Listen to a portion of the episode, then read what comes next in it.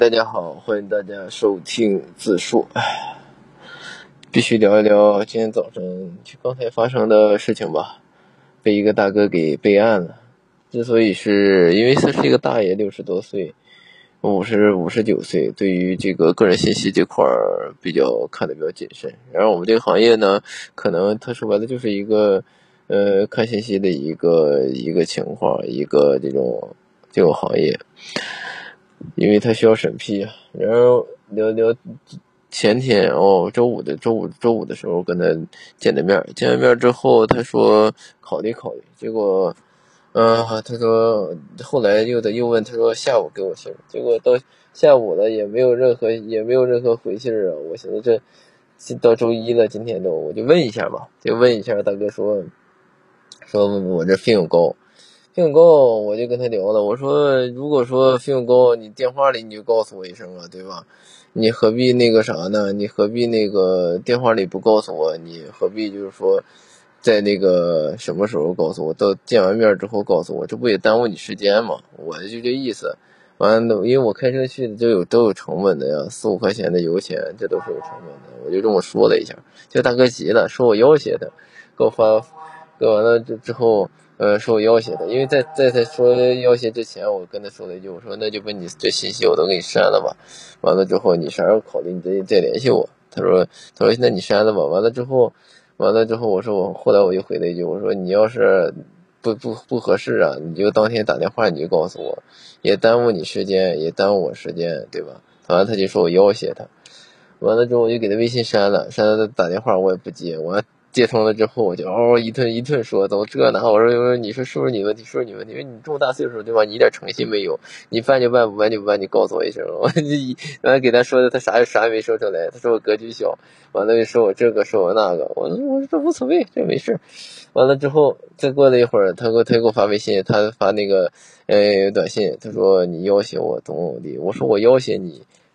你得拿出证据来，我要要挟你，你得拿钱，你得是不是你得拿钱？是你得你得发你得我得说说出说出所以然了，对吧？再再说我如果对吧？我去找你给你办事儿，我要点路费，这也是日常行为。对我要挟你一万两万，那是能要挟，对吧？我这也没有要挟，我也没找你要钱，我就给你删了，你何必还说我要挟你？看着就有点生气了，他就完了之后。后来他就发发那个短信说：“那你看你这言语，我必须得备案。”我说：“备案行，你可以备案，备案没没问题。我手机号、微信号你都有，你可以备案。随时，如果说未来你要发生了一些，对吧？这些被那个呃不好的这些这些事儿，你都可以随时来来来啥，随时来找我。完，他看他就看我这语气就就害怕，完就就报就就啥就备了备了个案。而事实上。”对于他这个是什么情况呢？他这个根本就是办理的这个成功率很低的一个一个一个产品。我说白了就是，呃，也不不止他的，问一下他要办的就办，不办就不办。但是他这个办事的这个，对吧？你这个谨慎度很让人难受。就是说，呀，你可对吧？我想买东西，我还想砍价，对吧？我还想还想这个那个的。他也自己深知自己不占理。